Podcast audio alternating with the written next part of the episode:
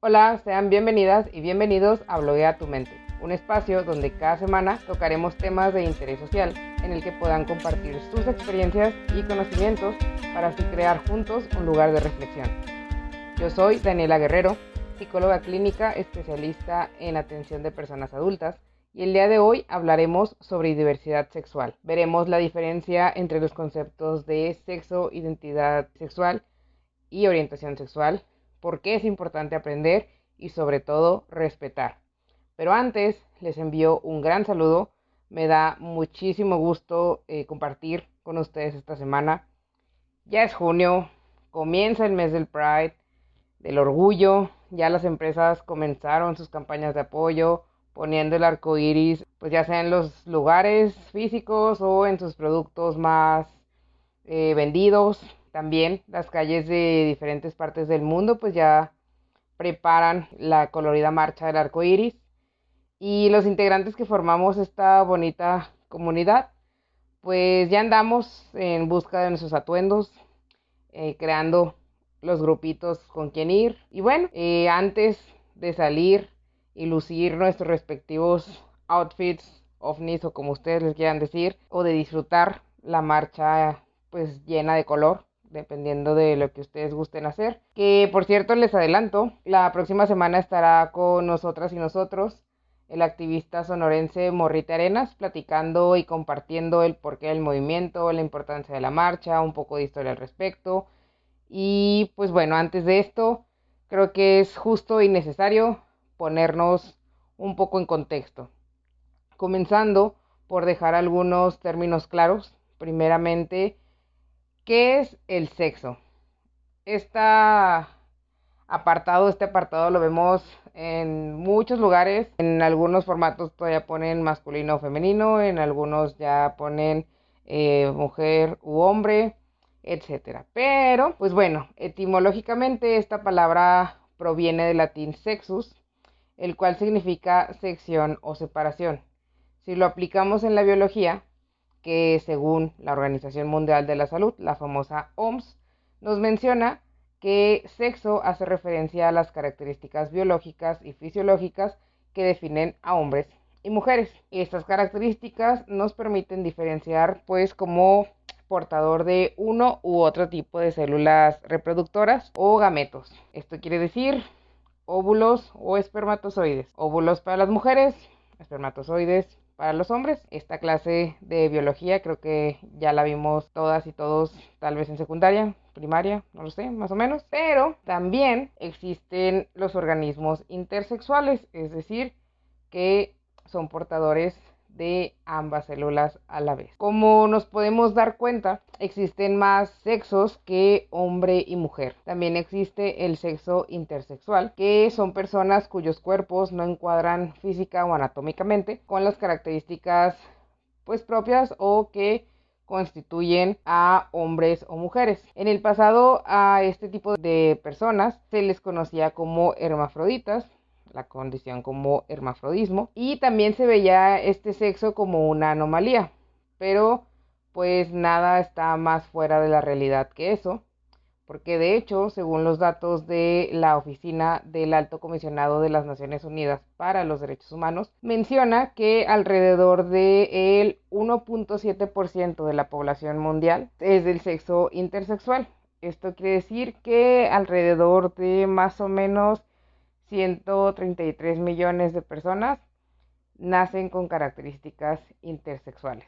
Lamentablemente, aun con estas cifras y con esta información que tenemos hoy en día, todavía se obliga a personas con esta característica a someterse a una cirugía de asignación de sexo desde muy temprana edad. Esto eh, hago un paréntesis porque es importante mencionar que en muchas ocasiones eh, yo realmente no tengo, que yo sepa, conocimiento de, o con, eh, sí, conocimiento de una persona que haya nacido con estas características, pero pues a través de investigaciones de lectura, etcétera, me he dado cuenta que una gran parte, o existen muchos casos, en las que las personas que nacen con esas características ni siquiera lo saben. Había una serie que creo que cancelaron llamada Fake It, algo así, Fake It, algo así, que era de, es producida por MTV,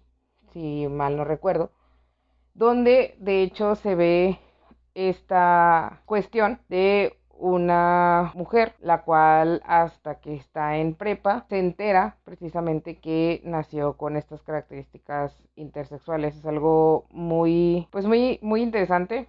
Igual y la busco y en redes sociales pongo la, portada de la serie para si pueden eh, buscarla y les interesa verlo es un momento muy importante porque de hecho esto es simplemente con, pues ahora sí que por la exigencia de tener una identidad estable, fija y sobre todo coherente con los parámetros sociales establecidos. Sin embargo, pues esta práctica en muchos de los casos resultan en grandísimos errores, ya que pues crean problemas tanto en la salud sexual y mental de las personas. Entonces, esto pues es porque se les inculca y fomenta al individuo a formarse y a vivir según pues el sexo que a sus cuidadores les convengan o que les gustaría o lo que ellos decidan, ¿no? Pero al desarrollar biológicamente ambas hormonas, en ocasiones algunas características se desarrollan de mayor manera. Esto hace que precisamente las personas intersexuales pues se dividan en personas intersexuales con características dominantes masculinas o con características dominantes femeninas. Como conclusión de este primer concepto, cuando nos referimos a sexo, únicamente hablamos de las características físicas o biológicas de la persona. Esto quiere decir que tanto hombres, mujeres y personas intersexuales tienen también una identidad de género, que esto se refiere que es el concepto que se tiene de uno mismo, en aspectos tanto emocionales, conductuales, sexuales. Esto quiere decir que la identidad de género se relaciona con la forma en que vivimos, actuamos y sobre todo cómo nos sentimos. Esto en áreas tanto personales como sociales. Ahora, paréntesis muy importante, esta identidad puede o no coincidir con el sexo con el que nacimos. Ahorita veremos pues los, bueno, tres tipos de género, comenzando con el cisgénero, es decir, la persona identifica su género con el sexo con el que nació. Por ejemplo, una mujer que se identifica con el género femenino. También tenemos eh, el transgénero, que se refiere a las personas que no identifican su género con el sexo con el que nacieron.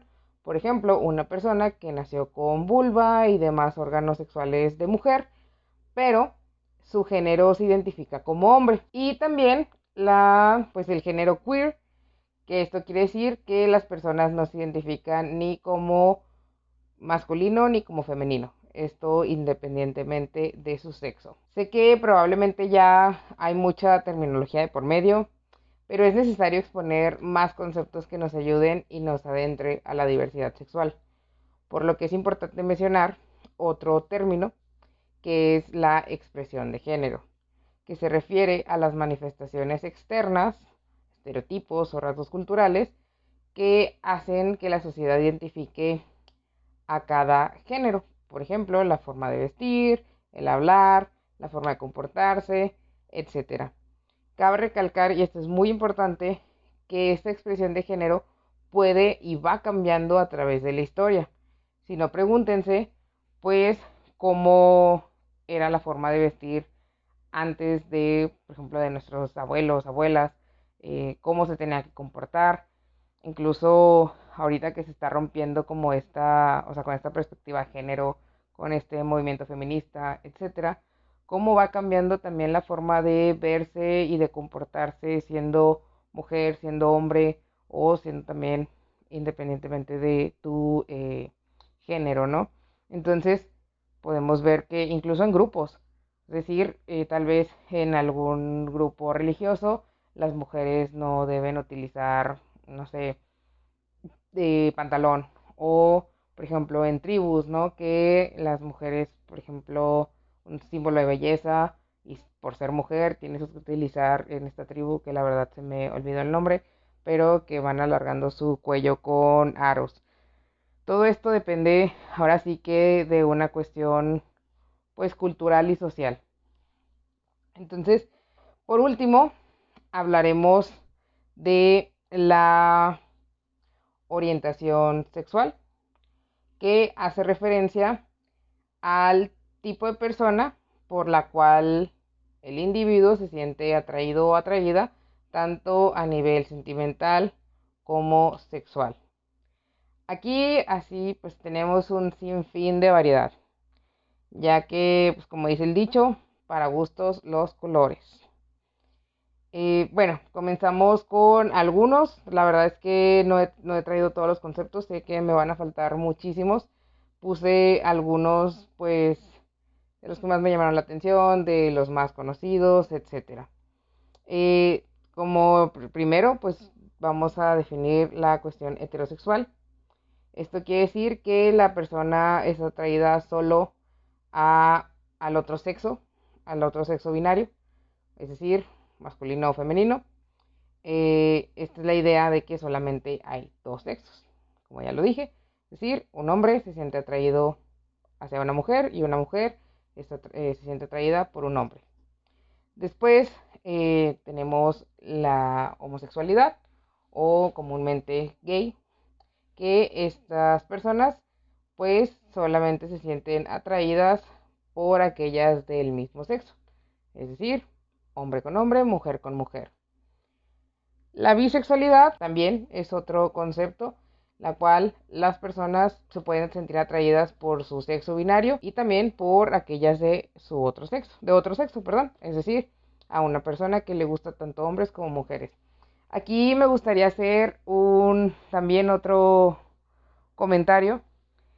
He escuchado y se sabe que cuando alguien expresa que su orientación sexual es bisexual, la mayoría de los comentarios, además de sorpresa, lo cual también hablaré de eso con, con Morrite Arenas, pero usualmente los comentarios son que la bisexualidad no existe, que solamente está confundido o confundida, o que la bisexualidad es como el primer escalón a declararse homosexual, a ver, las personas bisexuales existen, existimos, es una orientación sexual como la heterosexualidad, como la homosexualidad, como las siguientes que vamos a ver. Entonces sí, no se trata de una confusión, no se trata tampoco de que es para esconderse, para no declararse abiertamente homosexual todavía, no es un escalón a algo más, simplemente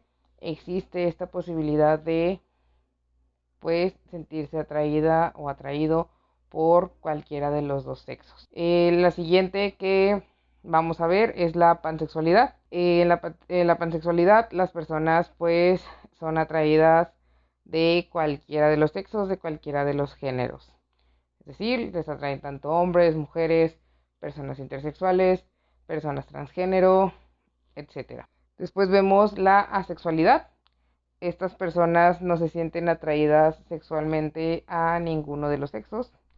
Ahora, aquí es importante diferenciar porque la sexualidad quiere decir que no les atraen.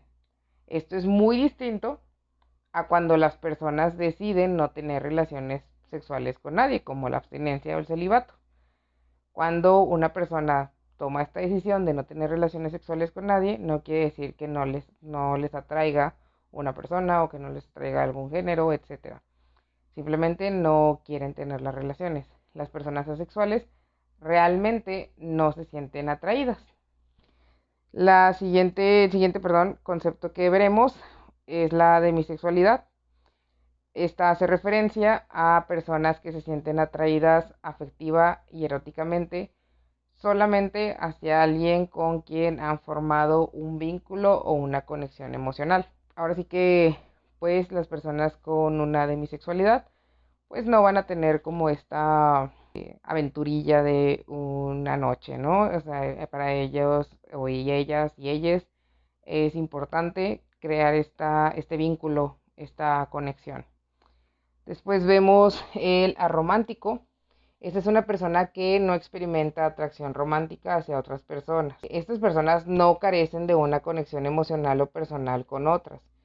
Sí tienen esta conexión, sí crean vínculos, sí crean conexiones, pero pues no tienen la necesidad, ahora sí que instintiva, de desarrollar conexiones de manera romántica. Después vemos la sapiosexualidad. Eh, las personas que se identifican con esta orientación se caracterizan por sentirse atraídos, atraídas, atraídes por las, pues por la inteligencia de la persona. Aquí el vínculo más que emocional es intelectual. Ahora sí que lo que les atrae es el cerebro de la persona, su conocimiento, la forma de expresarse, etc. Después vemos la escoliosexualidad. Esta es una tendencia sexual orientada más a géneros no binarios, ya sea hombres, mujeres, personas intersexuales, etc. Esto es que eh, se sienten atraídos, atraídas, atraídes por personas transgénero, por personas intergénero. Este es otro concepto que no hemos visto. Eh, las personas intergénero, su sexualidad, digo, perdón, su identidad se sitúa en un punto medio entre los dos géneros, usualmente los binarios, o sea, en medio de tanto de hombres como mujeres. Entonces, esas personas pueden sentirse atraídas por cualquiera de estos dos géneros. Dicho ya estos conceptos, podemos poner un ejemplo de una persona de sexo mujer, la cual es una identidad trans o se identifica como un hombre, que su expresión de género también es masculina, es decir, su forma de comunicarse, su forma de vestirse, etcétera, y lo hace como un hombre, pero también su orientación sexual puede ser probablemente bisexual. Como vemos, la sexualidad no es una dicotomía, no es blanco o negro. Y me gustaría cerrar con una metáfora, la cual hace referencia a una, a una tienda de helados. El hecho de que yo vaya y pida un cono, un barquillo como le digan en tu país, de chocolate. Eso no quiere decir que porque yo vaya y lo pida es necesario que la tienda simplemente venda ese, ese sabor. ¿Por qué? Porque la tienda vende también de fresa, vende de nuez, vende de pistache, de mango, etcétera, ¿ok? Es decir, hay variedad para todos los clientes, hay variedad para todas las personas que les guste un helado. Tampoco el hecho de que el de chocolate sea mi favorito quiere decir que todas las demás personas tengan que escoger simplemente eso. También es mi decisión el que si voy 20 veces a esa heladería, pedir el mismo de chocolate porque es el que me gusta Así como también es mi decisión que un día se me antoje el de chocolate, otro día se me antoje y compre el de fresa, otro día se me antoje y compre de cualquier otro sabor. Esto es una decisión únicamente personal. Entonces, aplica exactamente lo mismo para esta diversidad. Recuerden que la diversidad nos hace únicos. Esto sería todo por el día de hoy. Muchísimas gracias por llegar hasta aquí. No olviden seguirnos en todas nuestras redes sociales. Encuéntrenos en Facebook como Bloguea tu Mente en Instagram como arroba ptm-psico al alcance y háganos saber sus comentarios, experiencias y recomendaciones de los temas que les gustaría que habláramos. Pasen un bonito día, tarde, noche, depende de qué hora lo estén escuchando. Nos vemos la próxima semana. Adiós.